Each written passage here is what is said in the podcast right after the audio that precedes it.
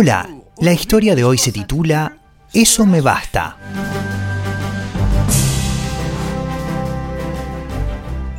Es de noche, muy tarde, y el pastor continúa trabajando en su oficina.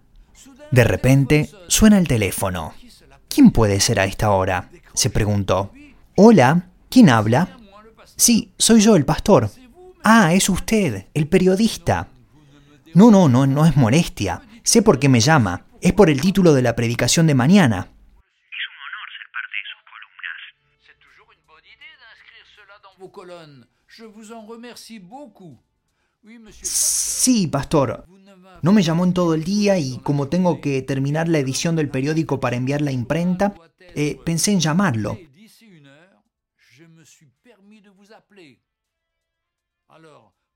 ¿Podría decirme el tema de este domingo?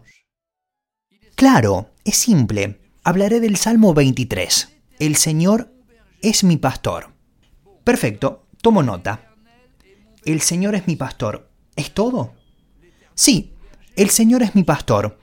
Eso me basta. Le agradezco. Disculpe la molestia. Adiós. Al día siguiente, el predicador asombrado leyó en el periódico el siguiente título.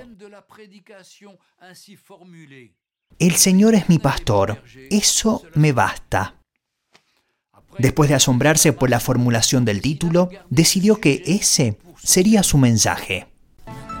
Encuentre cada día una historia en www.365histoire.com.